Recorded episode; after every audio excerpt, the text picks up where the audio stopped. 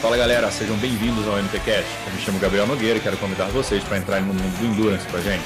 O MTCast está disponível em todas as plataformas de podcast e no canal do YouTube do Mundo Trio.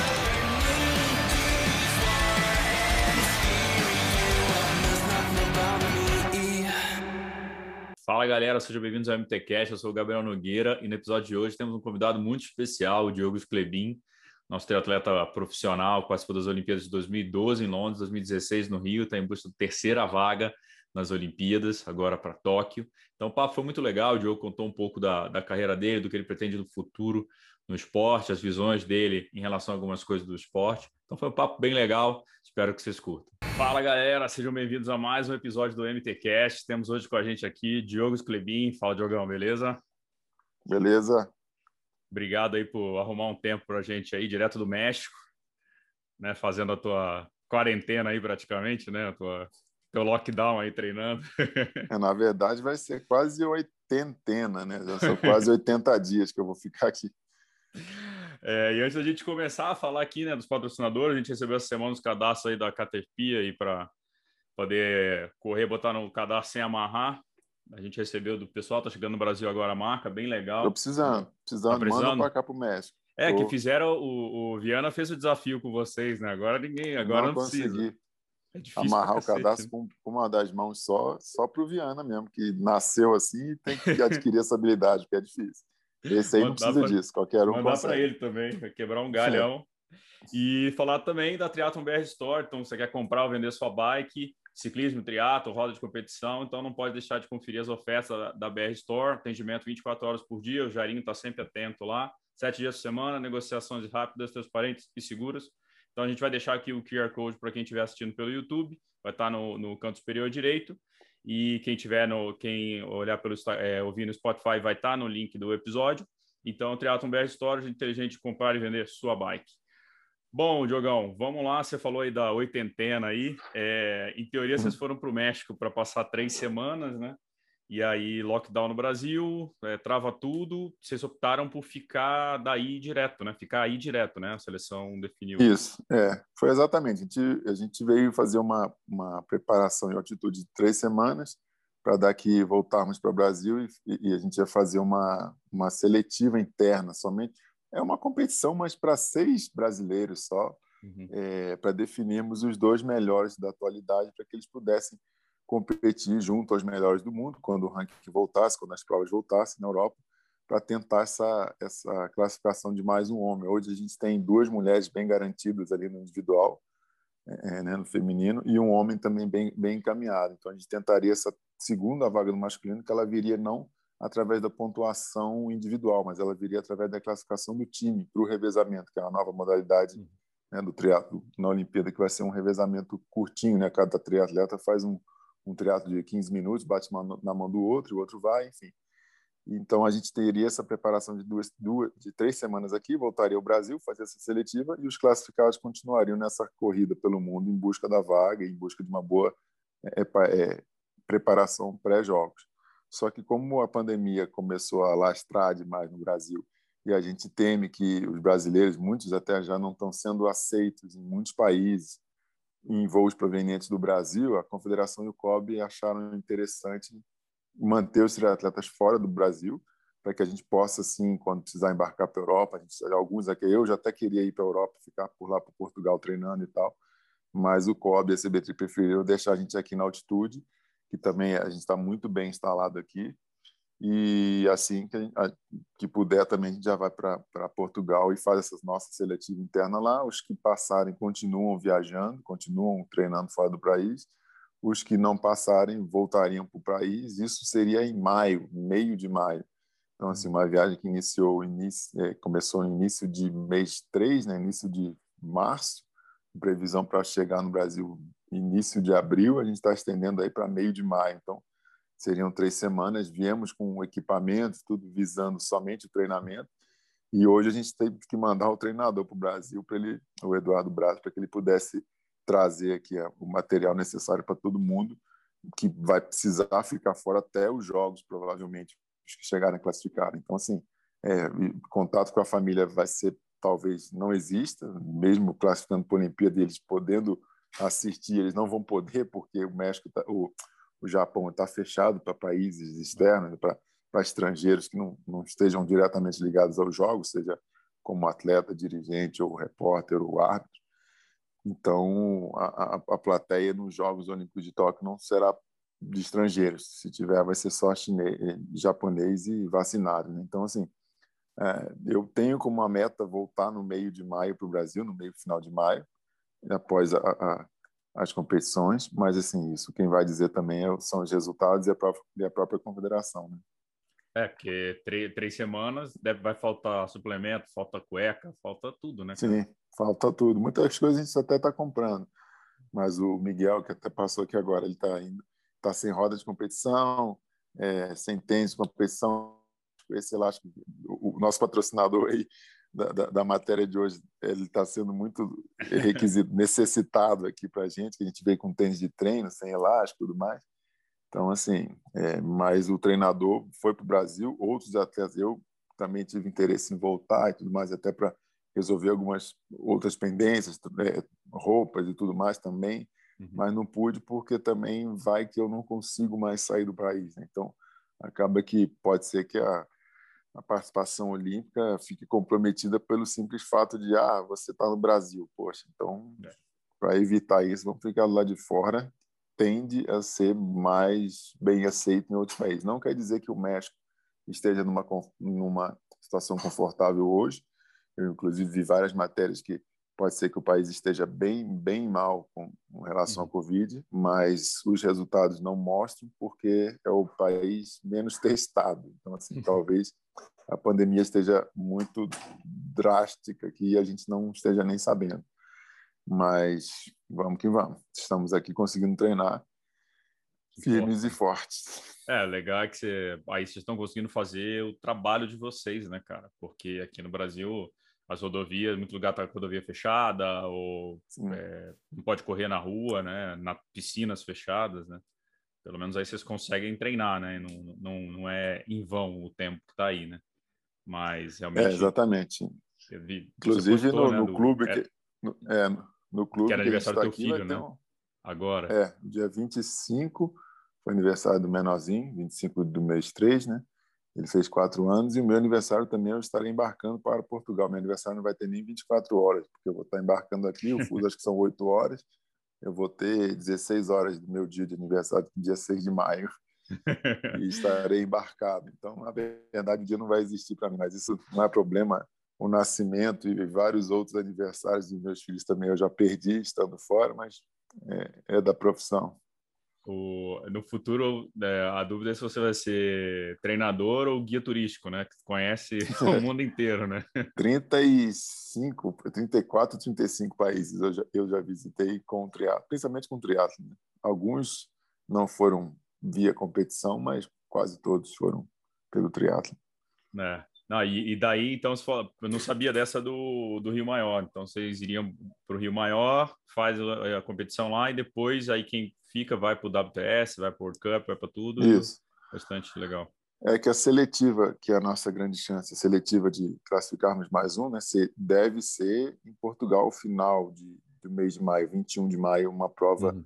de team relay, de, de classificatória mundial, para definir os outros países que também não estão ainda certos no, no revezamento aí levando um time do revezamento, vai dar direito, claro, de também largar no individual, né? Seriam dois homens e duas mulheres. Então, essa é a nossa tentativa de.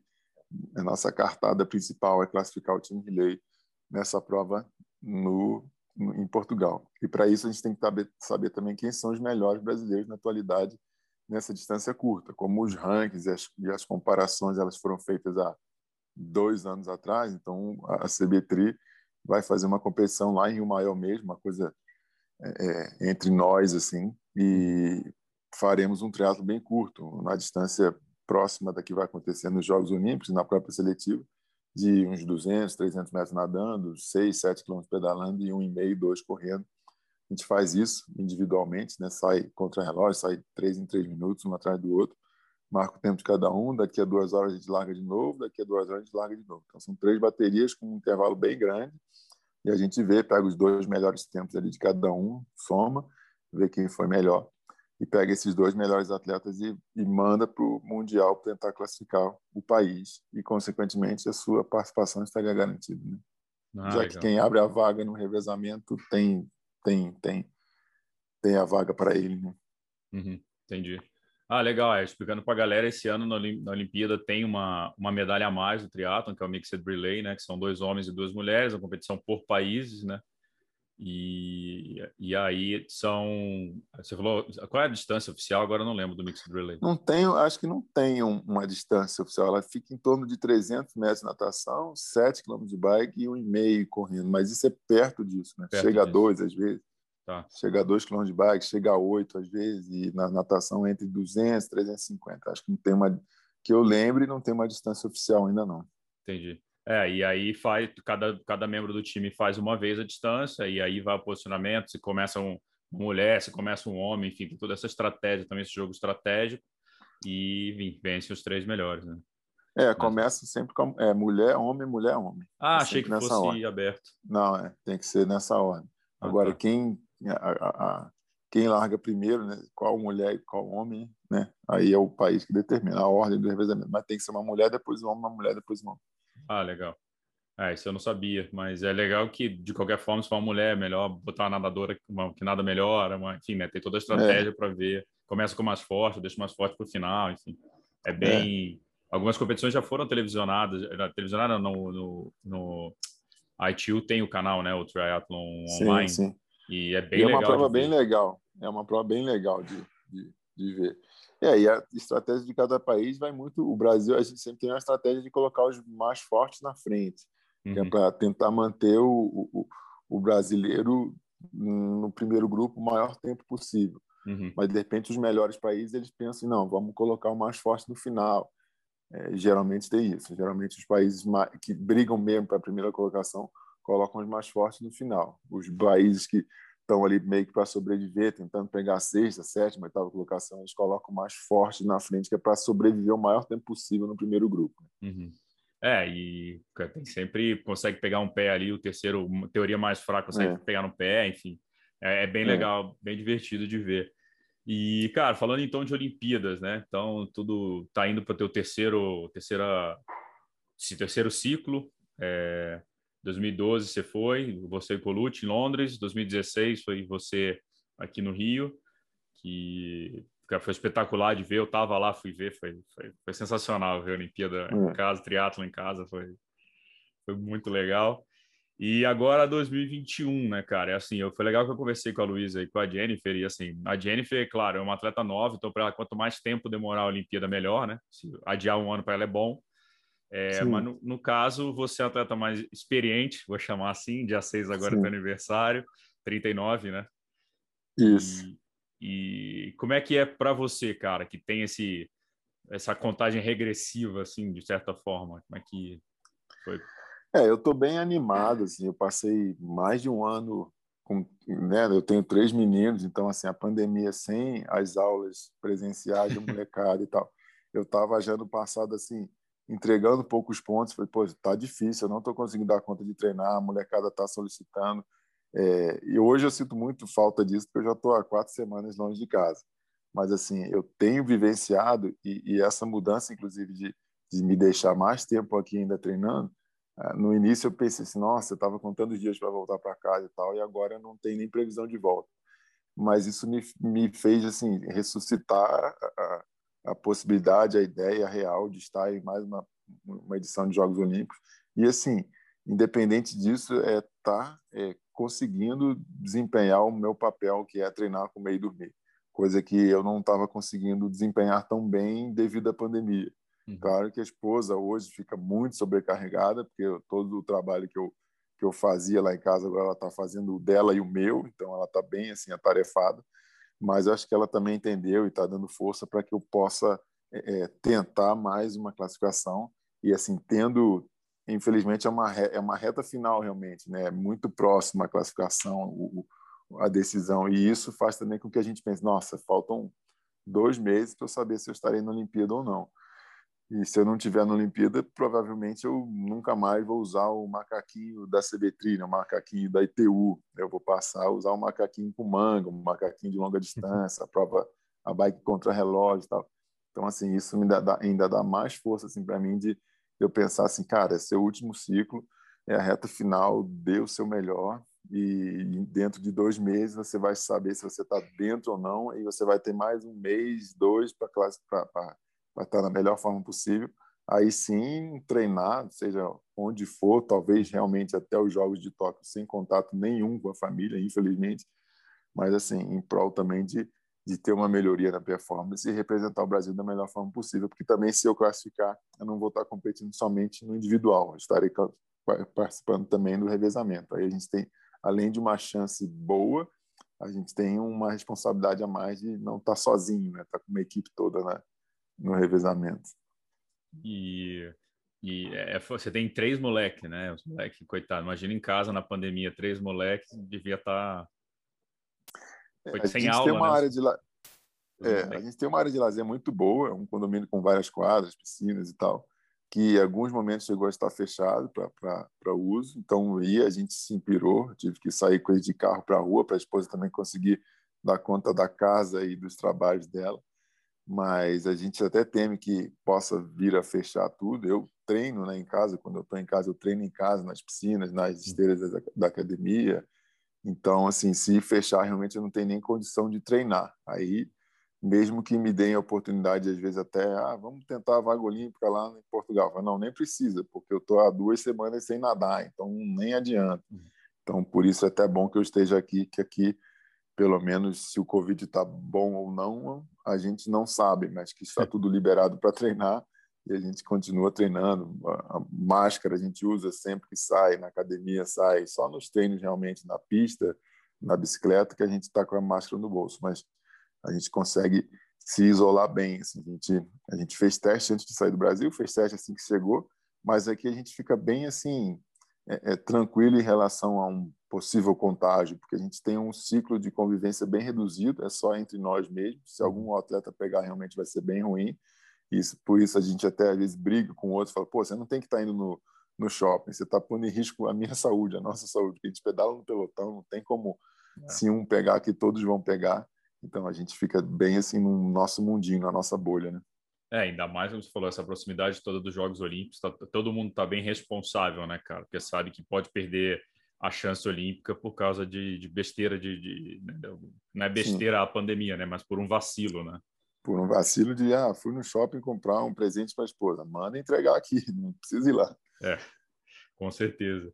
E, cara, eu lembro muito do, do em 2016 para a tua classificação para o Rio, você falou que dos dois anos, acho que de ciclo olímpico, você dos 700 e poucos dias, você passou 600 e poucos fora de casa, era um, tinha um número é. assim, você lembra disso? Era um número, dependendo da fase, né? Tem uhum. fase, eu tenho o, o, meu filho do meio, ele nasceu numa data que foi, inclusive, no, no, no, jogo da final da Copa do Mundo no Brasil, que a Alemanha ganhou, né, no Brasil, uhum. eu assisti o jogo, cheguei no hotel, estava em Hamburgo, a Alemanha ganhou, estava em Hamburgo, na Alemanha, já a menos de 24 horas do embarque para voltar para o Brasil e ele nasceu.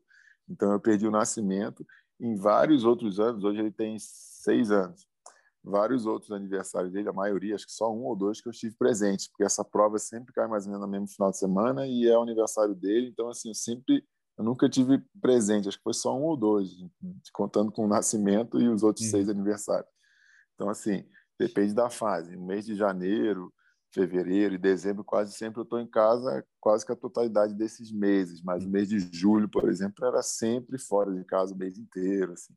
Então, é, eu, eu não lembro das contas, mas assim, eu lembro que no, no, primeiro filho, dos três primeiros meses de vida dele, dois eu tive fora. Assim. Eu chegava em casa, trocava de roupa, saía. Chegava em casa, trocava de roupa, saía. Então, de 90 dias de vida, 60 eu estava fora. E, e, e agora vou ficar 80 dias, vai ser talvez a expedição minha mais longa, assim, a expedição única mais longa, porque eu já fiquei muito tempo fora de casa, mas dificilmente eu passo muito de 35 dias. Uhum. Eu vou mesmo que eu vá para a Austrália, são 30, 35 dias eu passo em casa, saio, vou de novo. Essa não, essa a princípio são 80 dias, podendo se estender a 160. Cara, o... é, você falou o negócio da pandemia, né? Puta, tá, é, tava pensando, falou, puta, ferrou, não tô conseguindo treinar, né? Fazer, jogando a toalha. Mas teve outro lado de estar tá com a tua família, né, cara? É um negócio que você Sim. poucas vezes conseguiu é, isso eu consegui, tempo, né? é, isso eu consegui curtir bem, assim. Eu falei, nossa, que bom que eu tô conseguindo curtir a, esse desenvolvimento deles, porque a infância deles é única e é curta também, né? Então, assim, eu poder estar presente e, e curtir, e não só curtir, mas é, é, dar essa assessoria, dar essa criar os meus filhos, né? Que eles são, é. eles vão ser criados agora. Não adianta eu querer depois, quando tiver aposentado daqui a 20 anos e querer estar com eles, eles já vão estar pós-faculdade, já vão estar morando fora, já vão estar competindo fora, né? É. Não, é. chega aquela fase na adolescência que não quer saber do pai, que o pai é. tá errado, é. o... Mas aí são três ainda, né, cara? Que é, três homens. É bastante, três moleques. O mais velho tá quantos? Fez nove agora. nove, seis e quatro. Isso. Quem, quem tiver oportunidade, acompanha o, o Diogo no, no Instagram, que é muito engraçado. Os vídeos que você faz com os é, moleques são muito engraçados. Eu, ponho eles para trabalhar comigo, para blogueirar comigo, para postar os patrocínios e tudo mais. E eu prometi uma Olimpíada para cada um, né? Então agora eu tenho que ir para Tóquio. agora você que se vira, né? É. Você, você que lute. O... E, cara, como é que foi a Olimpíada para você? Assim, eu já li, óbvio, várias reportagens suas e tal. Você, você não ficou feliz com a, com a classificação? Aí você já falou que isso acaba transparecendo um pouco, né? Que você, você fica é, meio puto. É, é um, é um discurso que eu tento mudar um pouco, inclusive. Porque, assim, é, as pessoas acreditam no que eu falo, assim. Então, se eu falar que o meu resultado foi muito legal, que, pô, estou numa Olimpíada, na minha cidade, onde eu nasci, com a família inteira, eu estou entre os 55 melhores triatletas do mundo, daquele ciclo de quatro anos, e só de estar ali já é uma vitória muito grande. Eu fiquei em 41 no, no Rio e 44 em, em Londres. Então, assim, depende muito do meu discurso, mas eu, eu assim, internamente, eu não tive uma perf... não é que eu não tive uma performance boa. Se tudo desencadeasse de uma forma muito favorável a mim, digamos assim, eu talvez conseguisse uma 25 uma 30 colocação se eu tivesse feito as melhores performances da minha vida, que eu tinha já feito aquele ano, boas performances, até para poder classificar, a gente tem que ter boas performances. Uhum. Então, assim, essa é a lamentação assim que eu tenho, de falar, poxa, eu queria, eu queria ter ficado em 41, eu queria ter ficado em 26. Mas isso também talvez não mude para ninguém, para nada. Uhum. Assim. Talvez mude na minha cabeça, que eu falei, nossa, realmente, eu não corri para 33, eu corri para 31, nossa, os 10, então foi muito bom. Mas, assim, realmente, quando eu, eu até tenho tatuado na panturrilha o, o, o, o símbolo, né, da, os cinco arcos e tal. Então, assim, é muito expressivo. É talvez a conquista assim, maior que eu tive na minha carreira esportiva. E eu acho que participar dos Jogos, independente de medalha, acho que é é coroar assim uma carreira de sucesso no seu esporte, assim, independente até de você ganhar medalha ou não. Claro que se ganhar medalha é outro patamar, mas assim acho que só de estar lá, ainda mais por sermos brasileiros e as dificuldades que a gente tem para crescer no esporte e tal. Então assim já é uma conquista, já é algo que eu tenho que me orgulhar e falar assim emocionado de que pô, eu participei, foi muito bom e e se você quiser participar, eu vou te dar todo o suporte. Hoje eu sou treinador, então eu tento ajudar muito. Ontem eu recebi um áudio de um aluno assim emocionado de ter conseguido correr o treino prescrito, prescrito de 10 quilômetros. Então eu fiquei assim, nossa, se, se, se, ganhar uma, uma competição já é expressivo, já é emocionante, eu contribuir para que uma pessoa consiga vencer, eu acho que é até mais expressivo, assim, porque não, eu não estou vencendo sozinho, eu estou vencendo com ele. E eu hoje, tendo os três filhos, eu vejo muito isso, assim, porque a gente, quando é atleta e solteiro e viaja o mundo e tal, a gente pensa assim, a minha missão e a meta é vencer, eu quero ganhar, eu quero ganhar e vou treinar, vou fazer de tudo para isso. Hoje, ainda mais com pandemia, com redes sociais, com tudo, eu falo, não adianta vencer, eu tenho que mostrar que eu venci, eu tenho que influenciar as pessoas, eu tenho que mostrar o significado disso para as pessoas, eu tenho que impactar a sociedade, os que, que estão dispostos a me ouvir e interessados em evoluir, não só no esporte. Então, acho que o meu papel hoje, ele tem até caminhado muito mais para para professor, para instrutor, para coach né, de, de triatlo do que uhum. até mesmo como atleta, até porque eu já tenho 38, quase 39 anos e não me vejo ainda muitos anos como atleta profissional. Eu pretendo migrar assim que acabar esse ciclo olímpico e talvez ele acabe até em breve, pode ser que daqui a um mês ele acabe para mim, pode ser que daqui a três, mas no máximo quatro eu uhum. estarei já com a bike TT, com a bike contra relógio, voltado totalmente para as distâncias longas, fazendo uma competição curta ou outra, até para atender as necessidades da aeronáutica e de outros patrocinadores que me veem e querem que eu esteja na distância curta e para eu uhum. poder participar de um número excessivo de provas, que eu às vezes consigo fazer 20, 25 provas no ano, coisa que eu não vou conseguir fazer no Ironman. Sim. Mas a pretensão, o foco principal a partir de agosto, sem dúvida, vai ser competições de longa distância, né? Tá, antes de entrar nesse negócio da distância, você falou do teu papel de influenciar, que eu concordo total. Você acha que teu papel hoje na seleção também é, lógico, você está indo competir, você vai querer a vaga, se dá algo vacilar, você vai atropelar, se o Messias vacilar, você vai atropelar, Sim. mas você sente que teu papel hoje com ele, com a nova geração, é essa também de na seleção, de passar para eles um pouco dessa tua experiência, sim, dessa sim. tua bagagem?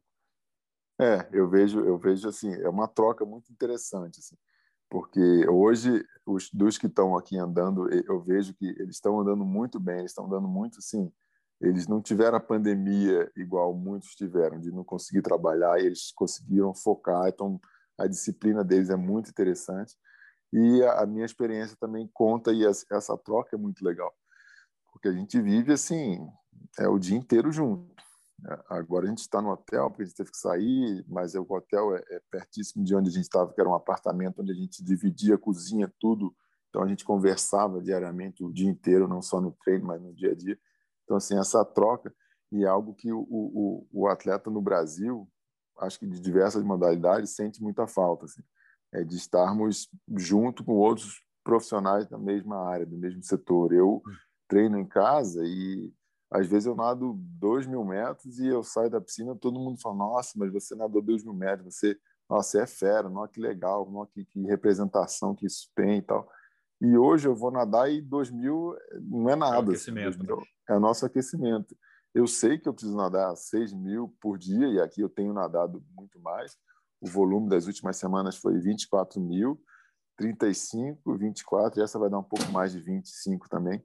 Então, assim, bem diferente do que muitas vezes eu conseguia fazer em casa, por diversos outros fatores. Então, assim, esse, esse intercâmbio da galera é muito bom, de estarmos sempre é, é, convivendo com outros atletas profissionais que têm a mesma a meta, o mesmo objetivo, a mesma disciplina, uhum. porque se não tiver disciplina a gente não consegue chegar lá. Né? Então a gente tem que conseguir focar bem no nosso trabalho aqui, e aqui a gente consegue executar bem isso. Assim.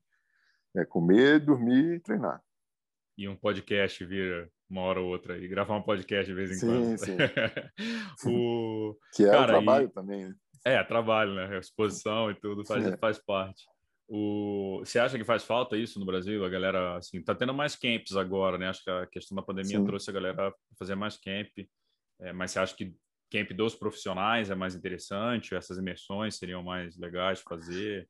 O camp, inclusive, eu tinha programado um que iria acontecer início de abril, uhum. com a ASL, com Petros, e a gente adiou para o mês de junho. Tomara que aconteça, já tem um número bacana de inscritos, e vai ser em Belo Horizonte.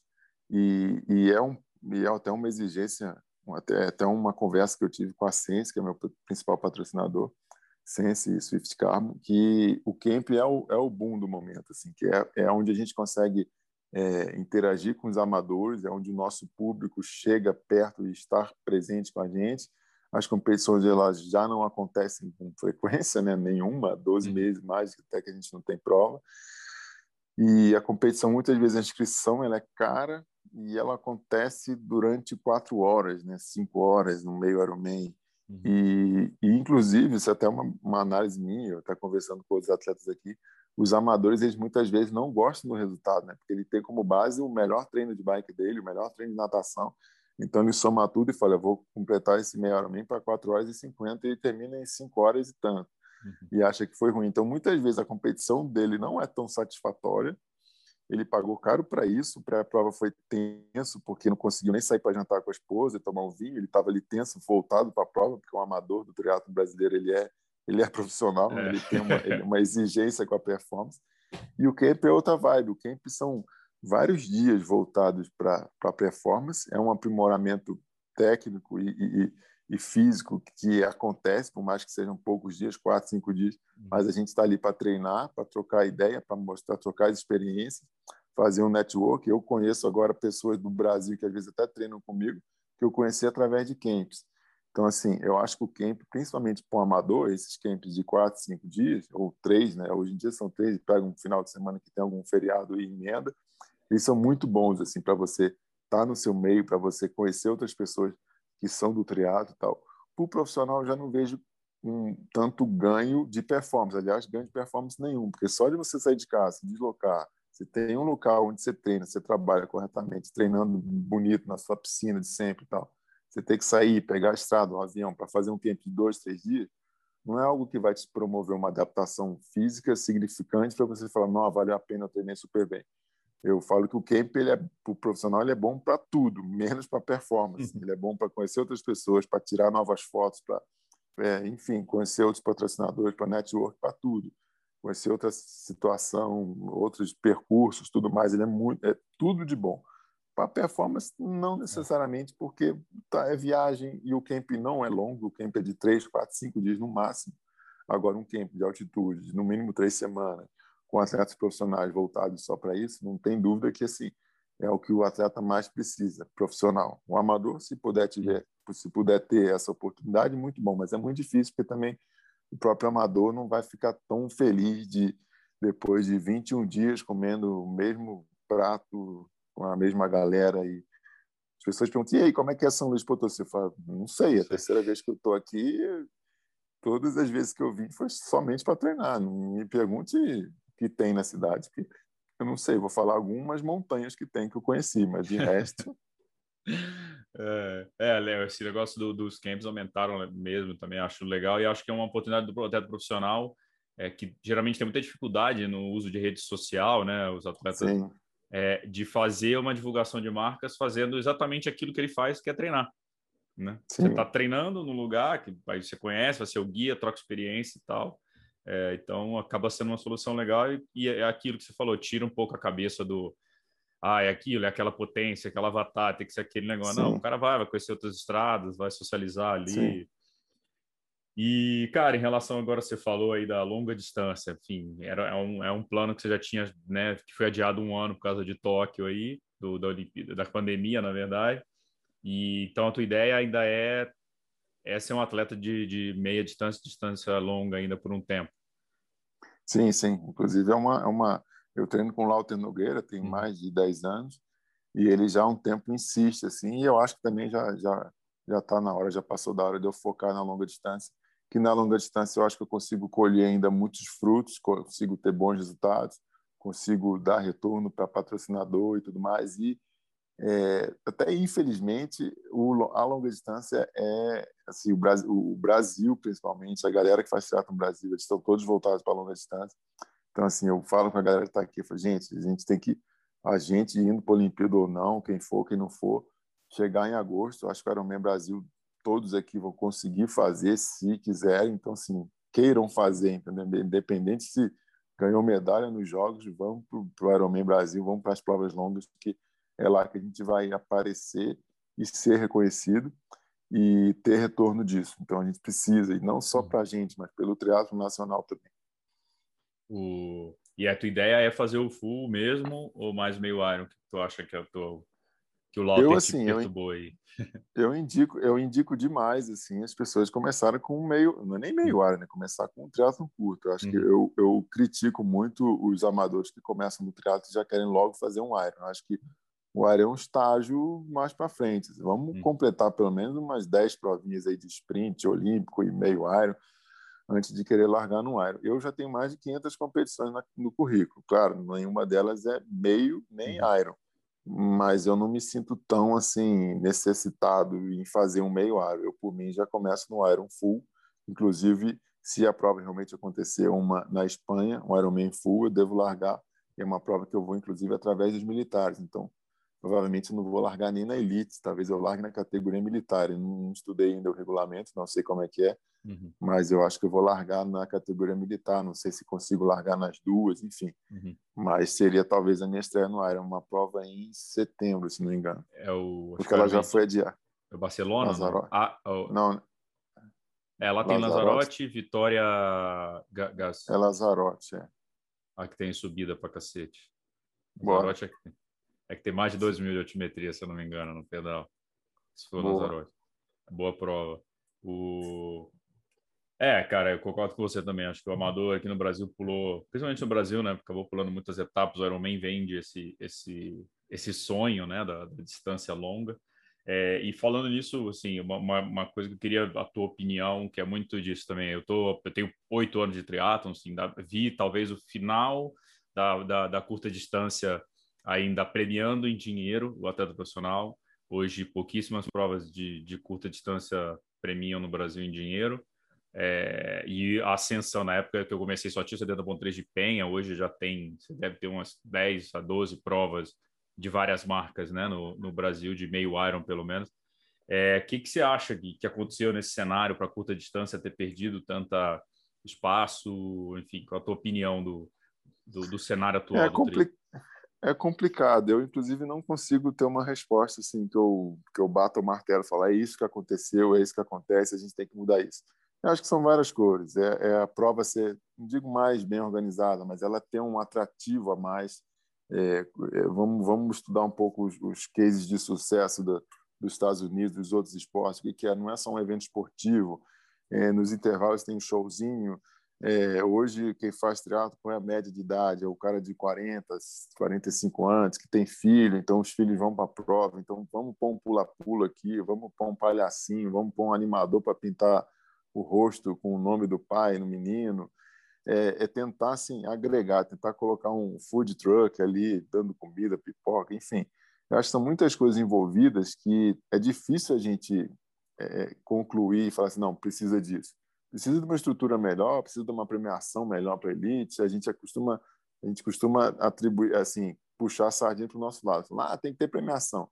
Não, mas muitas vezes, às vezes, tem premiação, mas não tem atleta. Ah, então precisa ter não sei, precisa ter o tapete vermelho na chegada, precisa ter uma barraquinha que venda um monte de coisa, precisa ser um evento mais grandioso. Temos provas no Brasil muito bem organizadas, o Sesc Carbá é uma prova que eu adoro fazer no do ano, uma prova que eu me sinto super bem acolhido, eu vou, eu vou na, no restaurante, seja qual for, tá passando vídeo do triatlo, as pessoas, pô, estão é, é, entusiasmadas com a, com a organização, com o evento ali e tal. Então, assim, tem muita coisa que, que falta, mas eu assim, não sei por onde começar, entendeu? Mas eu vejo que migrou-se muito para o triatlo de longa distância. É, é, um evento muito mais grandioso, assim, é, é, de número de atletas, de, de staff, de tudo mais, e mais caro, inclusive. Uhum. Então, assim, acho que o triatlo de curta distância, talvez a culpa não seja nem de quem organiza as provas, mas acho que também do próprio atleta, porque no triatlo de curta distância, o cara termina a prova, ele não é tão vitorioso quanto o cara da longa distância, porque a longa distância só de você terminar você já é vitorioso, você já é um Ironman. E no curto não, no curto ou você realmente ganhou ou você não ganhou. Então, assim, eu acho que é, é, falta muita coisa. Eu sempre tive uma atração muito grande pela prova curta. Eu até brinco e sacaneio os que são meus amigos, que a maioria que começou comigo já está na longa distância. E eu falo, vocês estão na longa distância porque vocês não têm velocidade, porque vocês tentaram a curta distância e hoje, por não serem mais velozes, por não terem sido, vocês partiram para o longo e tal. E que o longo permite a deficiência em alguma das modalidades e tal, que no curto não permite, você tem que ser bom nas três. Sempre fico espetando assim, que é até para gerar um, gerar um conteúdo, né? gerar uma polêmica. O, eu lembro muito, cara, do. Você falou Sesc Caiobá, o circuito Sesc era muito legal, né, cara? Sim, tinha é. a nata da nata ali do, do é. Teatro Nacional. A premiação é muito. É, pagava bem por cinco, às vezes até dez primeiros, e, e pagava, dava passagem para os atletas profissionais, então acabava que reunia muito amador bom também. Eu fui para Belém, fui para Manaus, fui para Brasília, Fortaleza, é, Salvador, Tramandaí, no Rio Grande do Sul, Rio de Janeiro. Já fiz SESC assim, em várias capitais, vários, vários estados nossos. E é legal que a gente levava o triatlo também para alguns estados que não tinha ainda muita muita representação. Né? Belém, a, a prova no, no, Pará não é nem Belém, é em Mosqueira, uma ilha distante. Tal. Então, assim, isso é bem legal. E, e, e, e, o que o Sesc faz e fazia não era somente uma competição, era um evento cultural. Assim. Muitas vezes a gente era, a gente buscava a gente no aeroporto e tinha uma dancinha folclórica, ali tinha uma, todo um, um evento assim que a gente curtia, assim, não era somente um, uma atividade, né? Que isso também agrega e faz com que, pô, eu quero vir aqui ano que vem, quero trazer família, mesmo que eles não, não me deem passagem, mesmo que não tenha é, premiação, eu quero trazer minha esposa para ela fazer essa prova, para ela nadar no Rio, para ela isso e tal. Então, assim, eu acho que talvez falte um pouco isso. E, e isso, é, é, difícil falar o que, que falta no, no, no triado de curta distância para que ele é, é, decole, assim como o Ironman tem decolado nos últimos anos. Né? É, o, eu acho que tem, tem muito uma profissionalização da parte, principalmente do Ironman, né, que trouxe uma, uma gestão muito mais profissional, a organização de prova, né, é, para o amador, né, pensando no amador, né. E acabou que as outras provas ficaram, ficaram caras demais. Ou, acho que o triatlo de longa distância é muito caro, então o cara tem menos dinheiro também, menos orçamento. Fala, cara, só posso fazer três provas no ano, então vai ser essa, essa e acabou. Sim. E, e, é... É, e a logística, eu conheço, eu treino muito com o Bruno Cury, que é, é, foi triatleta profissional e hoje ele tem uma, uma, uma empresa que organiza eventos em Belo Horizonte. Então, ele, num ano, ele faz mais de 50 eventos, quase todos de corrida de rua e que ele consegue reunir mil, cinco mil inscritos, atletas. Claro que a taxa de inscrição ela é menor, mas a logística, o trabalho que ele tem em organizar uma corrida de rua é muito mais fácil do que eu precisar do bombeiro, precisar de boias, a logística de bicicleta e seguro e a área de transição muito grande. E o triatleta ele é mais exigente, né? Uhum. Eu já fiz prova fora do Brasil, assim, minha esposa já fez prova de Hamburgo, que reúne 5 a 8 mil atletas, que são várias largadas e tal, é uma inscrição inclusive cara. E o trânsito também é fechado. Assim. O Brasil, a gente exige uma série de coisas. Assim. O brasileiro ele é mais exigente nesse aspecto. Hum. Primeiro, que ele está pagando uma inscrição que para ele é muito cara. E segundo, que ele quer total estrutura, porque ele não está ali para participar, ele está ali para vencer, por mais é. que ele seja amador. Né? Ele exige é. muito. Ele exige a camisa de fitness, ele exige fruta na chegada, o tapete vermelho, a florzinha, a foto, a medalha. Então, assim, isso também, esse nível de exigência, eu acho que dificulta um pouco também para o organizador, porque quando eu me coloco também na pele de organizador, que eu conheço vários, eu vejo assim, nossa, é difícil demais organizar um triatlo e ter êxito e ter é, reconhecimento dos atletas e, e, e, conseguir fazer uma prova redonda sem grandes estresses, sem quedas na bike, sem, enfim. E ainda ter retorno financeiro, né? Que o organizador de prova precisa Sim. pagar as contas, né? É. E o que, que você acha do ponto de vista do atleta profissional nos últimos anos no Brasil? Que você acha que, bom, as premiações sumiram, é, que, que, que você acha que tem, tem que melhorar no atleta profissional, aí tentando fazer, não sei se uma meia-culpa, mas olhando o cenário assim do, do atleta profissional, do triatleta profissional brasileiro? É, eu conversei já muito aqui nessas quatro semanas com a turma aqui, eu acho que talvez eu seja um dos que mais tenha um pouco a visão aberta em relação à nossa necessidade de não apenas treinar, competir e vencer, mas também agora de, de aparecer nas mídias sociais, né? É, visto que pô, nos últimos 12 meses aqui praticamente ninguém competiu. Então, se você quer ter um patrocínio ou continuar com ele, ou ter uma vida proveniente da prática esportiva, não é somente com o título, não é somente com o pódio que você vai conseguir. Então, você vai ter que aparecer. Então, acho que a grande mudança nossa dos últimos anos, acho que desses últimos dois, três anos, é que o triatleta, agora, ele, além de ter que ser completo nas três modalidades, ele também tem que se, é, é, é, se comportar bem, se vestir bem. E eu, eu vim correndo e falei, não, tem que fazer a barba e tal, tem que estar bonito, tem que estar arrumado, tem que estar com a roupa da, da, da CDMB, dos militares e tal, tem que estar com o cabelo certo a gente tem uma série de preocupações que antes a gente não necessariamente precisava ter. Então, eu acho que a gente tem que se reinventar. Acho que essa palavra foi muito falada nesse ano pandêmico. Todas as profissões a gente teve, está tendo que se reinventar. O que se ganhava dinheiro há um ano atrás, hoje não se ganha mais. Então, a gente tem que remodular o nosso sistema de, de, de, de, de ganha-pão e tal. Então, assim, eu acho que o, o triatleta, principalmente, acho que outros esportes também, mas a gente tem que é, buscar meios de atender os nossos patrocinadores. E não necessariamente é somente vencendo a competição. Eu estou na Ciência por ser um atleta profissional entre os melhores do Brasil, mas eu não vou me manter na Ciência se eu somente continuar ganhando pódio, subindo no pódio. Eu vou me manter na Ciência se eu conseguir eh, divulgar todo treino, eu vou com a roupa deles, falo, falo algum produto patrocinador, enfim, então, isso eu acho que a gente tem que mudar, assim, não apenas treinar, competir e vencer. É, se comportar para que a gente apareça, que as pessoas é, é, é vejam a nossa existência, para as pessoas é, é, sentirem o que, que a gente impacta na, na vida dos outros, o que o nosso, né, o nosso resultado, o nosso trabalho, a gente fica muito preso a isso, a vencer. E não é isso que vai me dar o, o ganha-pão. Né? O que vai dar o ganha-pão é eu aparecer, eu mostrar a logomarca dos meus patrocinadores e eles terem um retorno de, de venda de bicicleta ou de venda do suplemento e tal, para que eles possam continuar me patrocinando e eu, com esse dinheiro, conseguir ter uma vida o mais tranquila possível no sentido de treinar, comer e dormir. O... E, e para você foi tranquilo essa adaptação à rede social, de, de fazer? Eu, eu, sei que conversei já com o Colucci é, em off, né? Mas eu sei que o Colucci é um cara que não gosta muito da rede social. O Hidalgo eu tô brigando, é um tô brigando. Tá brigando com ele? com os dois, com o Hidalgo e com, com o Reinaldo. O Reinaldo divide quarto comigo.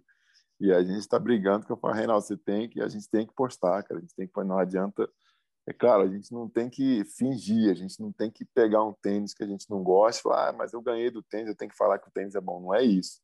Mas a gente tem que. E não é nem, não é nem, não é nem dar um retorno de, de, de, de imagem assim, para o patrocinador, mas é nós estarmos aqui e falar assim: ó, oh, galera, eu estou treinando na altitude, altitude eu fico mais ofegante, vocês podem ver até pela própria fala minha que eu estou ofegante. E o objetivo de estar aqui é que aqui, como a pressão atmosférica é menor, tem menos, é como se tivesse menos oxigênio no ar. Então, eu, eu, eu, a gente produz uma, mais eritropoetina, que é o hormônio que estimula a produção de glóbulos vermelhos no sangue. E esses glóbulos vermelhos são os que captam o oxigênio do ar que está no pulmão e através do sangue esse esse esse oxigênio esse glóbulo vermelho vai para o corpo né, pela corrente uhum. sanguínea oxigena nossos músculos e a gente consegue fazer a atividade então por isso que a gente está na altitude eu fazer um videozinho desse que dura 30 segundos eu não preciso nem falar de patrocínio de nada posso é. até estar tá com uma garrafinha na mão de longe mostrando e tal mas isso é, é o que eu tenho que fazer e, e isso vai gerar mais seguidores vai gerar uhum. pessoas que ah ele é o Diogo ah esse cara faz triatlo que legal pessoas que às vezes não estão nem ligadas ao triatlo, mas vão entender, ah, o cara faz alpinismo, ah, ele está entendendo porque o efeito do, do ar é efeito na montanha. Hum. Então, assim, a gente tem que é, é, é, é blogueirar mesmo, acho que a é. palavra atual seria essa. E, é. e, o Reinaldo, ele fica muito. A gente fica brigando porque ele fala: não, eu tenho que treinar, eu tenho que competir. Fala, não, cara, mas você pode parar no meio do treino e tirar uma foto. Eu também não parava, eu estou no meio da serra, não vou parar para tirar foto. Mas esse ponto da serra é o mais bonito de tirar foto. Então a gente vai ter que dar uma parada aqui para tirar uma foto.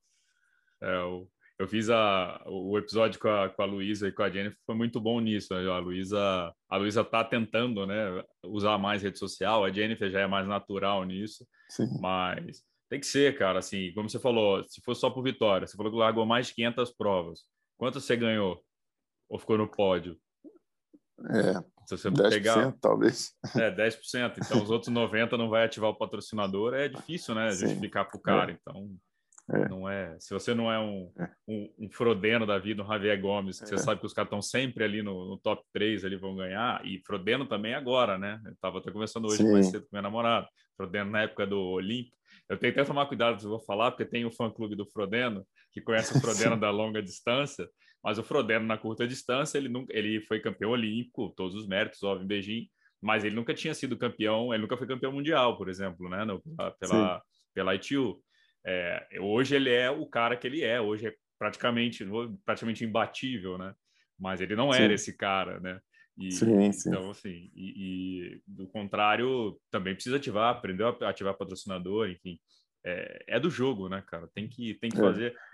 E, Inclusive, acho... hoje um amigo, um amigo meu falou, pô, por que você não está aparecendo nos vídeos é, que a CBT está postando e, e, tal, do treinamento aí? Eu, tipo, você não está treinando com a galera? Eu falei, não, cara, porque simplesmente quem está fazendo os vídeos sou eu.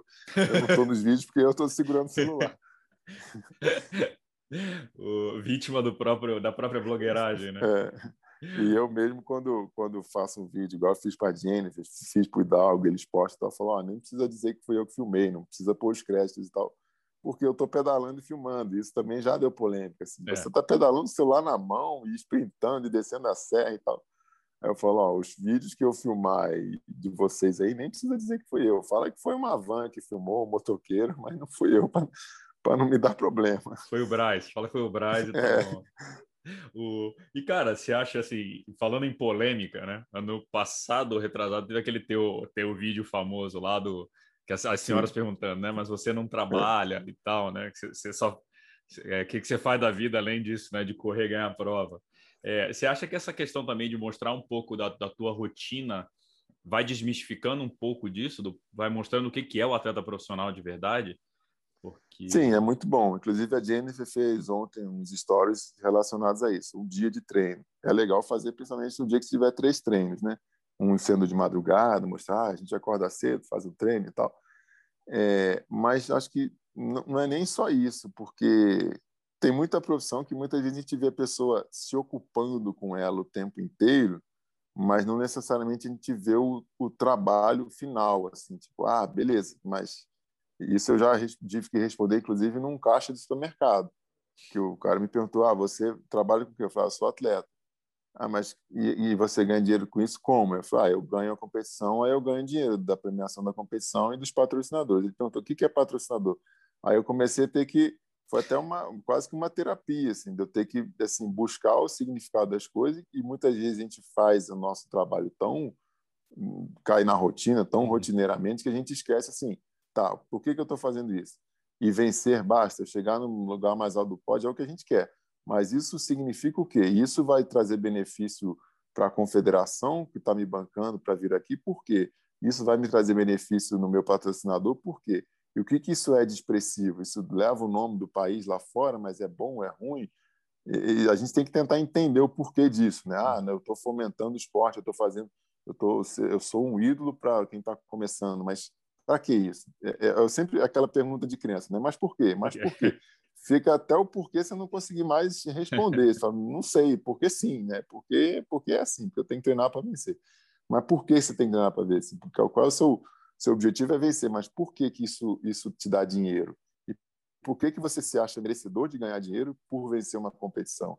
O que, que essa, essa vitória ela impacta na vida de quem está à sua volta e, e, quanto que ela realmente produz alguma coisa? Uhum. Aí isso tudo a gente tem que buscar até, até para conseguir numa postagem de um dia de atleta falar, pô, estou fazendo isso para conquistar a vitória, essa vitória representa isso, eu vou impactar a vida dos outros, eu vou é, é, fomentar o esporte, eu vou levar a bandeira nacional para fora, eu vou trazer turista para o Brasil. Aí você começa a viajar e tem inúmeras respostas para isso.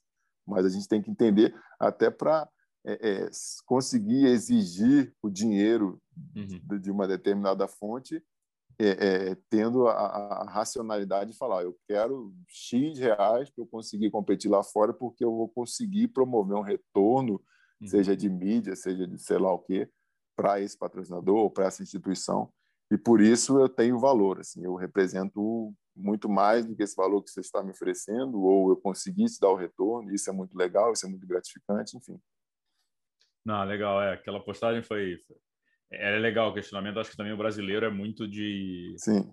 memória curta e gosta de só de quem ganha né só que é. cara o esporte é, tem muita coisa os que ganham e, ali são sim e o que é bem interessante ali é que, assim, eu, eu sempre falo que é, é, existem as respostas políticas, existem as respostas, né, assim, do momento. e, e, eu, e eu sou militar, eu sou professor de educação física, treinador, e, e eu sou atleta, eu sou pai de três, então assim, e eu brinco que e sou brasileiro e muitas vezes, né, estou fora do país, então quando eu estou fora do país, eu estou representando o meu país, então eu não posso fazer besteira. Então, muitas vezes, quando eu estou na Alemanha, que ninguém pode furar sinal de trânsito lá, eu já saio para treinar sem a roupa do Brasil, porque eu sei que de vez ou outra eu vou furar o sinal, então não posso estar com a roupa do Brasil para evitar queimar o filme do meu país, mas, ou então, se eu tiver com a roupa, mais um motivo para não furar, porque o correto lá é não furar, o certo seria não furar o sinal, mas enfim. Então, assim, eu, eu brinco que quando eu estou nessas situações de pai, militar, atleta, professor, eu tenho que ser o mais correto possível. Mas aquela pergunta naquela situação daquela senhora, dependendo de quem a faça e da situação que eu estou, fora de câmeras e tudo mais, a resposta talvez não, não fosse tão educada.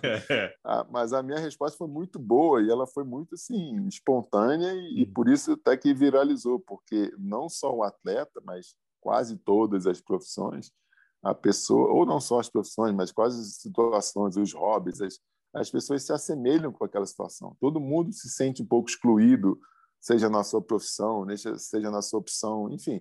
é, a pessoa fica assim, nossa, acontece isso comigo, eu sou professor também, todo mundo me pergunta, pô, mas você não trabalha não? Você só dá aula?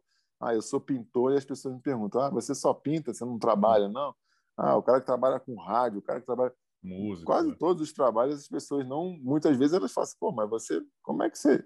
Você tem um site que fala sobre triatlo, mas você ganha dinheiro com isso? Como? Assim? Você trabalha? Eu não sei ainda como é que a gente ganha dinheiro, mas vou descobrir e te falo. o... Cara, você que passou muito tempo em, em federação, em confederação, né, e tal, é... e o que que você vê o papel das, das, confederações hoje no Brasil? Assim, mudou, acho que a Confederação de Triatlon deu, deu, uma mudada boa também agora, tem mudado, tem sido, você já passou pelo projeto Rio Maior, enfim, vários projetos. Você dá ver, você vê a importância muito grande ou você acha que a parte de clubes é mais interessante para a formação de atletas hoje? O que que você eu acho que a confederação, seja qual for o esporte, ela, ela não consegue muitas vezes impactar tão diretamente, não digo a vida do atleta, mas a, a, o fomento do esporte. E acho que o principal papel da confederação é esse. Mas ela tem uma, ela tem uma limitação física, orçamentária, talvez. O clube ele consegue sim. Vamos pegar os melhores triatletas do Brasil. Assim, gosto, e o esporte é muito bom que a gente consegue é, pegar o resultado. Né? Assim, quem, quem é que gera resultado? Surgiu da onde? É. Esse talento aqui, o Messias, veio de um projeto social da Federação de Fortaleza. Beleza, a federação teve envolvimento. Pô, legal, mérito, bom, ponto. ponto um ponto a favor. Ah, o, o Hidalgo veio de onde? Ah, veio do Pinheiros, uma instituição privada. Veio, então, investimento dos pais na cota do clube, da mensalidade. Será que começou a ter investimento de quem, a partir de quando? Então, assim, é difícil a, a confederação, e talvez por constantes, não digo constantes, mas é, é, mudou a, o presidente, né? era o Carlinhos, entrou o Laporta, talvez foi a grande mudança dos últimos tempos, porque o Carlinhos já estava um bom tempo à frente da confederação, então é, é, é difícil também a gente ter uma cobrança. O papel da confederação é, é são vários. Assim, é fomentar o esporte, seria o, a resposta mais breve possível, mas ela é, a função é organizar a competição, ou ajudar, ou auxiliar as pessoas a organizarem competições, é, é, é filiar os atletas, é cuidar do alto rendimento, é representação olímpica, é representação dos Jogos Pan-Americanos, Sul-Americanos. Então tem que cuidar de muita coisa, mas e, e, e, e, é complicado que quanto mais dinheiro entra numa confederação, mais as pessoas se sentem assim é, é, no direito de palpitar para onde vai esse dinheiro. Ah, está gastando não sei quantos reais com esse atleta novo, mas por que, que não está gastando com esse atleta mais velho que ele é a bola da vez? Ah, mas uhum. esse é o futuro. Não, mas vamos tratar da atualidade. Então é difícil a gente, todo mundo, eu se for perguntar onde é que você acha que a confederação deveria investir o dinheiro, eu vou falar ah, no alto rendimento. Ah, no alto rendimento, mas dos mais novos ou dos mais velhos? Eu falo, ah, dos mais velhos, porque eu sou mais velho. Então, assim, é. a gente puxa um pouco a sardinha para o nosso lado. A gente passa a ser um pouco irracional quando uhum. você é, é, é, quer analisar uma coisa, você pensa no seu, assim. Mas eu acho assim, a confederação tem cada vez melhorado mais, tentando direcionar não só a verba, mas a atenção para as coisas que têm que ser feitas, mas é muito difícil, porque também quem está envolvido muitas vezes não sabe qual é, o, qual é o melhor investimento a ser feito. Eu, na minha opinião, assim, o, o que me fez ser um atleta profissional e estar tá nessa há 20 anos é o fato de eu ter acesso a competições no, no início da minha carreira.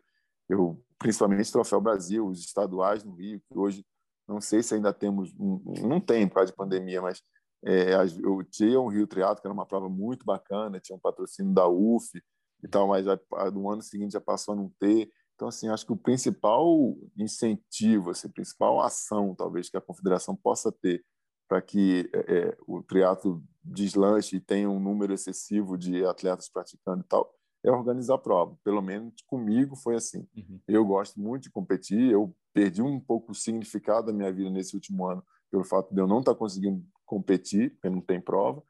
Então, assim, eu acho que tem que ter prova. Mesmo que a prova, às vezes, pô, sei lá, nem fechou o trânsito. Pô, não vai largar criança nessa prova, mas uhum. vamos fazer uma prova, galera, o trânsito não fechou, vamos tentar fazer aqui um esquema e tal. Uma coisa que não é nem tanto prova, ah, uma competição alto nível e tal. É um simuladão, é uma. Vamos fomentar, vamos criar. A uhum. corrida de rua hoje, pô, todo final de semana, antes da pandemia, tem uma corrida em cada capital brasileira por domingo, ou até mais. É. Cada competição de mil a cinco mil corredores. Beleza, continua não tendo muitos atletas profissionais, que a prova nem dá dinheiro para o primeiro, dá no máximo uma bicicletinha e tal. Mas acho que isso fomenta o esporte e, e vai, ter, vai ter gente praticando, a criançada vai praticar e tal. É, tem então, contato, né? A criançada tem que ter vê... contato, exatamente. Tem que ter contato com, com o esporte. Eu ainda hoje, às vezes, entro num supermercado para comprar um, uma banana para comer durante a bike, eu entro com uniforme de bicicleta, as pessoas ficam olhando como se eu fosse um, um alienígena, né? Porque tá com aquela roupa toda diferente, um capacete diferente, luva, sapatilha fazendo barulho. Então, as pessoas não têm contato com isso. É. As pessoas não, não veem isso como uma coisa normal, assim, não vê não é tão corriqueiro na vida. Agora, na Austrália, não. Na Austrália, todo mundo faz triatlo, né? nem esporte. Todo mundo faz triatlo, é um esporte que lá é assim. Então, assim, acho que é, é, se eu fosse indicar assim, ah, onde é que você acha que a confederação deveria gastar dinheiro para melhorar o triatlo do país? Ah, faz prova, vamos fazer competição que isso que vai surgir gente, a pessoa que mora naquela naquela região, o cara que está indo para a praia, ter, não, triatlon, mas o que, que é isso? Ó, qual é a distância? Vamos fazer, ah, mês que vem a gente faz e tal. Então é organizar a prova. Acho que isso seria e não é uma coisa tão cara. É, não, concordo. E o e dessa geração atual, bom, você está com talvez dois atletas aí, tá, gerações um pouquinho diferentes, né? Que é o Miguel e o, e o Messias. Na verdade, não é tão diferente, né? Mas acho que o Miguel tá é um pouco uma geração que ainda vai, né? O Messias já é uma uma, uma realidade. O Miguel está subindo e vai para Paris, para Paris, né? 2024. Enfim, o Miguelzinho é o é um grande nome. Mas tirando esses dois aqui, que você acha tem tem gente vindo ou você acha que a, a formação tá tá fraca, ainda não está acompanhando o, o ritmo? Eu não consigo eu não consigo avaliar assim, não consigo dizer ó tem fulano gosto eu, eu não consigo citar nomes assim uhum. ó tem tem um suplente aí desses dois né? tem esses dois que já eu não gosto nem de dizer que que eu não gosto de usar muito a palavra promessa, eu gosto de usar Sim. meio que a realidade. Sim. E eles, nitidamente, eles não são promessas, eles são a realidade nossa. Quem vai representar o Brasil na Olimpíada de, de Paris certamente é, é Manuel Messias e, e, Miguel Hidalgo. E eu não vejo muitos outros nomes para uhum. disputarem com eles as vagas, para ajudarem eles também a abrirem a vaga e para conseguir a sua própria vaga. Né? Então, eu acho que assim, ainda temos, né, não nessa geração, mas nesses Jogos Olímpicos, o Diogo e o Reinaldo, a velha guarda aqui. O Reinaldo participou de, de, de, Pequim, né, 2008, e Londres, 2012, e eu em Londres e, e, Rio. Mas, assim, eu vejo que realmente são poucos os que, os que conseguem estar nessa briga de, pô, vamos tentar abrir vaga, vamos... Poucos que eu diria assim, são merecedores de, de competirem lá fora em uhum. busca de pontuação para estarem disputando uma vaga olímpica.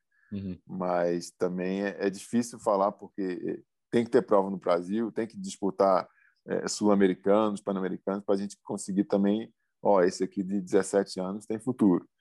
Porque, infelizmente, o esporte profissional, e isso eu consigo ver, eu que estou já há muito tempo nessa, o esporte profissional ele é cada vez mais precoce, assim, a gente tem que começar muito cedo. O teatro ainda tem a vantagem, como, como é um esporte novo, é, eu mesmo eu comecei com 17 para 18 anos, já tendo essa altura e tendo até hoje uma técnica ruim na natação. Então, assim, se, se o Diogo de quantos anos atrás? De 13 anos atrás, o Diogo de 23 anos 23. atrás, é, começasse a fazer triatlo e chegasse alguém, na, a mãe dele chegasse na confederação e falasse assim, ó, eu tenho meu filho aqui, 17 anos, ele tem 1,90m, ele faz escolinha de natação no Fluminense e ele quer ser atleta profissional. A confederação não ia permitir a entrada, não ia nem tomar um cafezinho. Assim, ah, minha senhora, seu filho está velho, tem 17 anos, é, ele já era para estar tá nadando super bem e tal. É. E, pô, tem já 500 provas, tem mais de 120 provas no, na ITU e tal. Uhum. Então, assim, é, infelizmente, talvez realmente isso hoje não seja mais possível, assim, porque... Uhum eu, com 17 anos já tem que estar muito bem, assim, infelizmente. E não é só é. no triatlo, é em qualquer esporte. Isso é até quase que uma crítica minha, porque o cara tem medalhista na natação, medalhista olímpico de 14 anos. Fala, Nossa, é muito precoce, é uma idade que a gente exige um profissionalismo, mas é uma criança, então é um pouco chato, enfim. Hum. Mas assim, é o esporte é muito novo. E o triatlo também não é diferente. A velocidade que exige, a preparação, então a gente tem que começar muito novo. A técnica da natação, Então, assim, eu, eu não sei, no Brasil, eu conheço vários projetos interessantes de Itajaí, que tem uma turma boa começando triatlo, o projeto do Juraci Moreira também tem uma turma boa em Curitiba e tal, é, o projeto de Fortaleza, não sei quais outras capitais. Eu tento também fazer isso em, em Belo Horizonte, mas tem uma dificuldade de não ter mar, né? Piscina tem, mas é difícil também a gente conseguir colocar 20 crianças não pagantes para nadarem numa piscina e darem retorno àquele clube daqui a 10 anos, talvez. Então, é, fica difícil, mas assim, é uma coisa que eu tento também no futuro próximo trabalhar em cima disso, de colocar a molecada para fazer esporte nem que não saia nenhum atleta profissional, porque a saída de um atleta profissional é muito difícil, é, grandes projetos sociais assim. É, ah, tem o, o, o, do Betão também em Salvador, que tem atende uma galera bacana lá.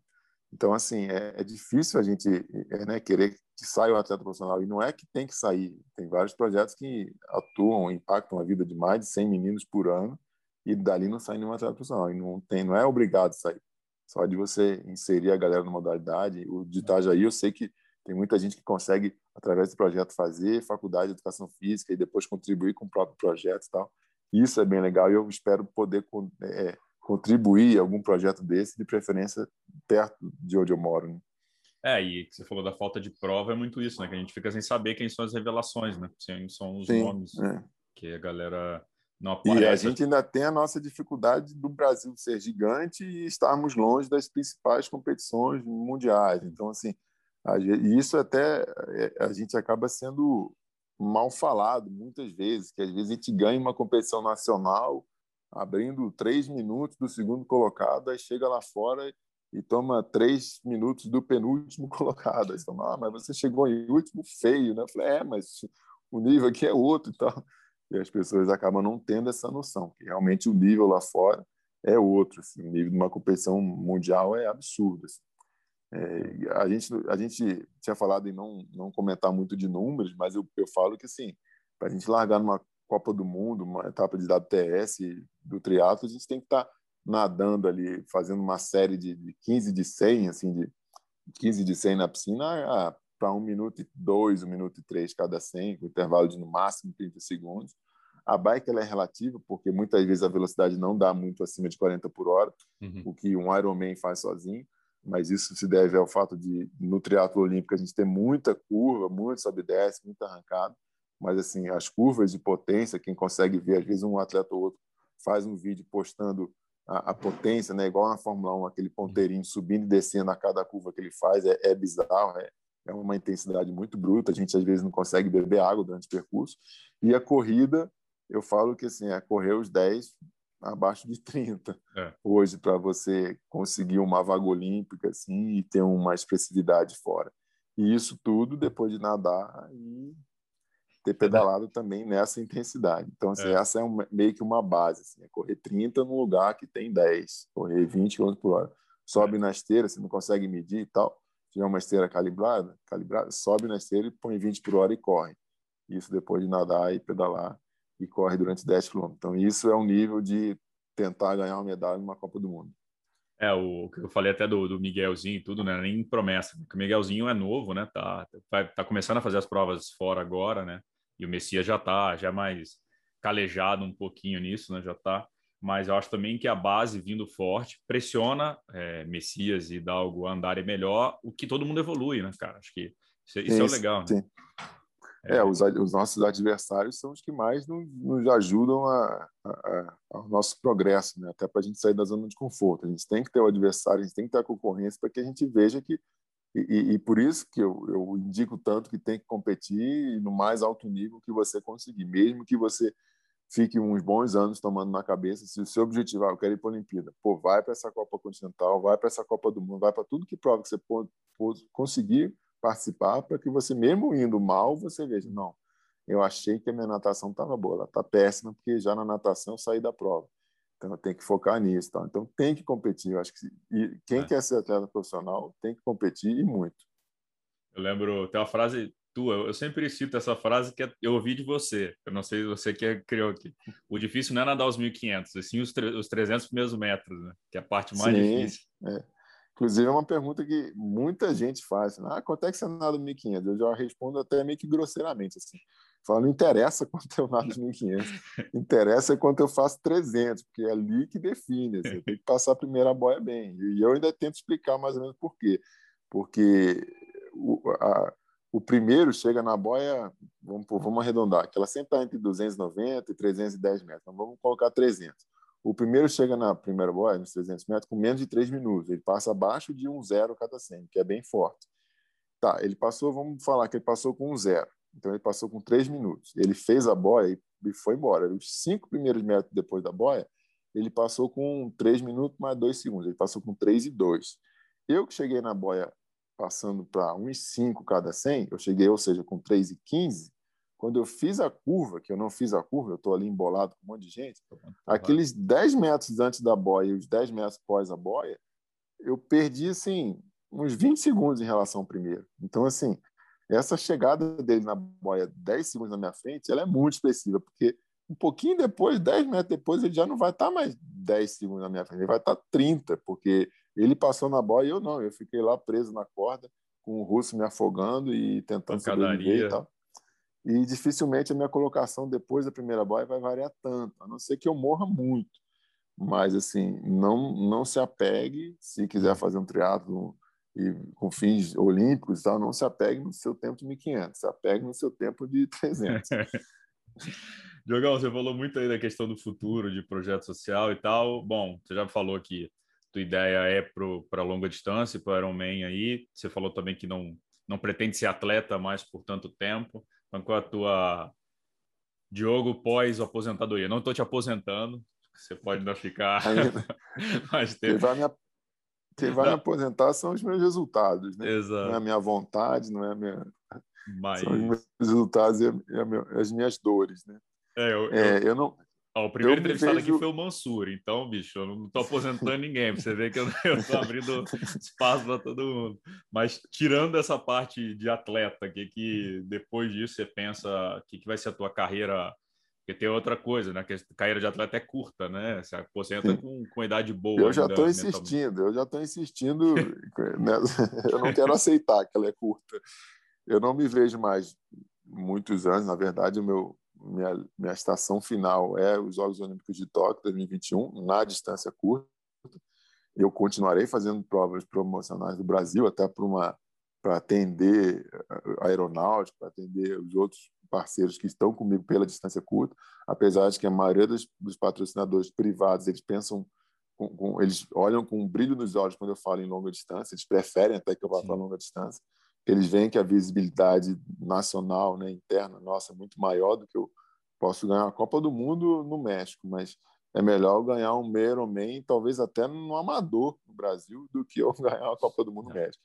A visibilidade é mais expressiva, num caso de uma longa distância, internamente, para os nossos patrocinadores internos. Né? Então, assim, eu, eu não sei por mais quantos anos eu conseguirei fazer o triatlo no mais alto nível, na distância longa, que eu ainda sou uma criança, que eu não comecei ainda, mas acredito que pelo menos dois anos eu tenha como né, esse, esse finalzinho de ano de 2021 e 2022 inteiro, sim, na distância longa, pelo menos. Aí depois disso eu não sei, mas assim eu tenho muito uma visão de posterior a, atleta profissional é, impactar e ajudar muito as pessoas a conquistarem né, é, seus feitos, seus, suas conquistas esportivas, principalmente no triatlo, mas também na natação. Hoje eu dou aula para muitos alunos em prédios de natação, para criança, para adultos também.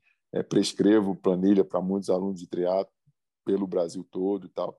Então, assim, eu me vejo muito no futuro fazendo isso. E isso me, me dá uma, dá uma gratificação assim, muito expressiva, assim, igual como eu falei, eu recebi um áudio de um aluno ontem que correu 10 km e estava super emocionado de ter conseguido correr 10 km, que para mim é algo assim, eu faço uhum. 10 km trote leve para regenerar para amanhã treinar forte. Então, assim, é, é vencer, né, essa, essa é, é, participar dessa conquista de cada um, é, é, é, muito legal, é muito gratificante. Assim como é quando eu subo no pódio e ouço o hino nosso em algum país fora e tal, é muito legal vencer uma competição.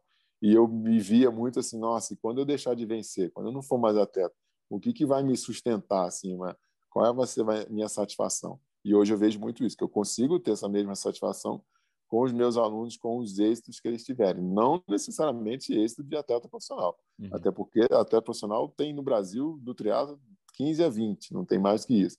Então, a pretensão, a grande massa, são atletas amadores. Uhum. Então, essa conquista eu quero ter com eles e isso vai me motivar a estar no meio do triatlo mais uns bons anos. Ah, que legal, né? E, é. o... Cada um tem a tua, a tua meta, né, cara? Então, cada um tem a sua vitória, né? Muito legal você vê isso que às vezes a gente fica muito puto, ah, sei lá, você não fez um tiro de mil do jeito que você queria, fica putaço e a tua aluna te liga falando, teu aluno que finalizou é. 10K. Você vê como é. É, é. é. muito, é muito, a referência muda muito, né, cara? Sim. É. E te, te, preenche e não te tira do esporte, né? Você, Sim. Dificilmente você ia conseguir largar o esporte, né? Isso aí é... Depois de tanto é, tempo. É. Desde pequeno, eu, inclusive, quando eu comecei, eu uma vez eu até decepcionei a treinadora, eu treinava com a Márcia Ferreira, assim, e eu falei que eu não, não, tinha pretensão de ser atleta profissional e tal, e na cabeça dela eu já era, assim, porque eu já tinha um comprometimento, uma disciplina com a planilha, assim, já uhum. ah, tenho que executar esse trabalho, eu vou executar, assim, missão dada, missão cumprida, então tem que fazer isso. Então isso que me fez, assim, né, me tornar um atleta profissional, é a disciplina com o, trabalho que eu tenho que fazer, assim. Isso que me fez ter o resultado e depois eu falei, poxa, legal, além de ser doido ganhar uma prova, é possível ter o sustento através disso. Aí foi natural, assim, não foi uma coisa...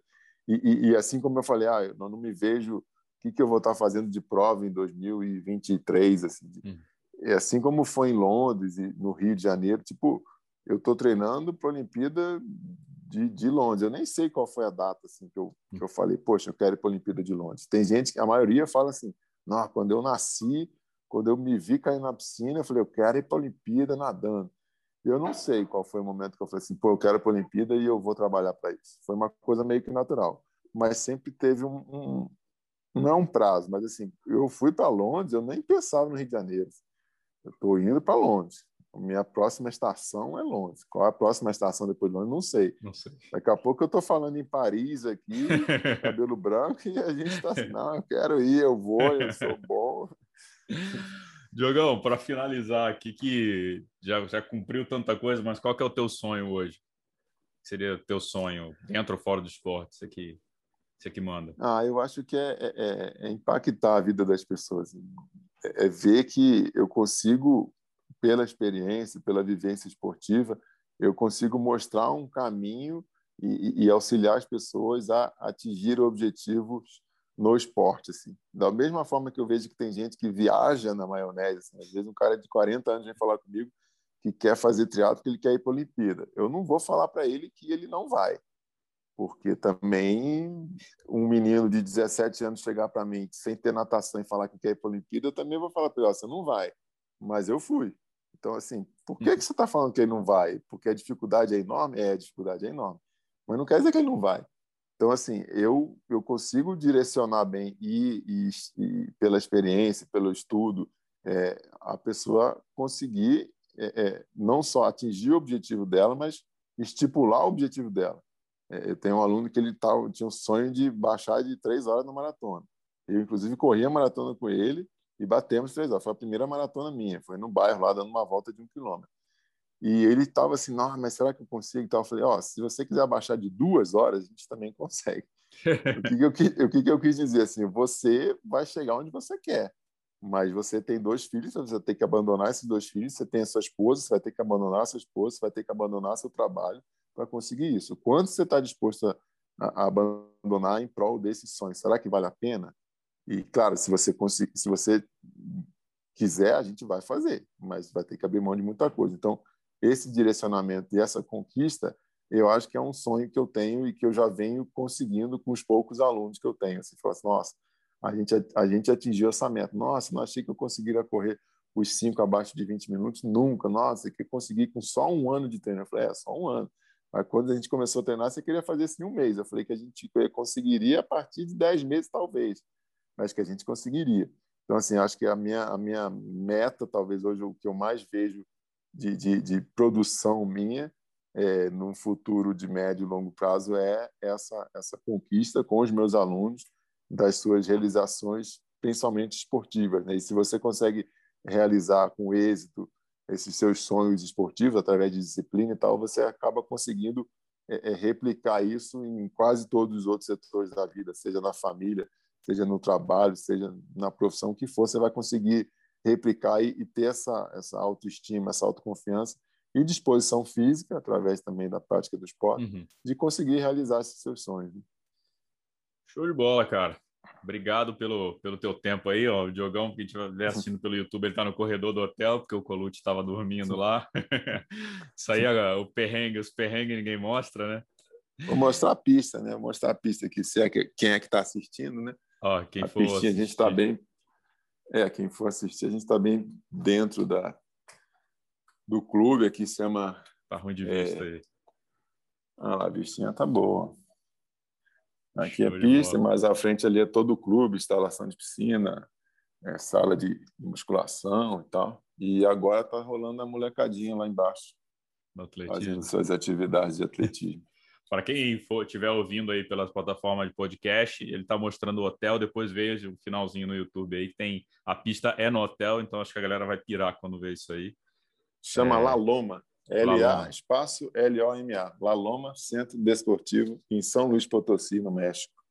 Vai ter training camp aí já já da galera. O brasileiro gosta. É. Diogão, valeu, cara. Obrigado pelo teu tempo aí, pela, pela, pela conversa. Sempre bom é, falar contigo. E, cara, boa, bons treinos aí, boa sorte nessa.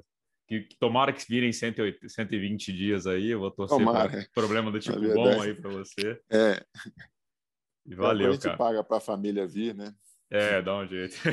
É. Mas valeu, cara. Obrigadão. Valeu, galera. Espero que tenham gostado. Espero não ter, não ter falado nenhuma polêmica. Mas é isso aí. Valeu. É, é, polêmica que rende. Isso aqui é bom. Isso é bom, isso é bom. Dá likes. Dá likes Exato. e dislikes. Valeu, galera. Esse foi mais um episódio do MT Cash. Acompanhe tudo aí no site do Mundo Tri. Até a próxima. Valeu.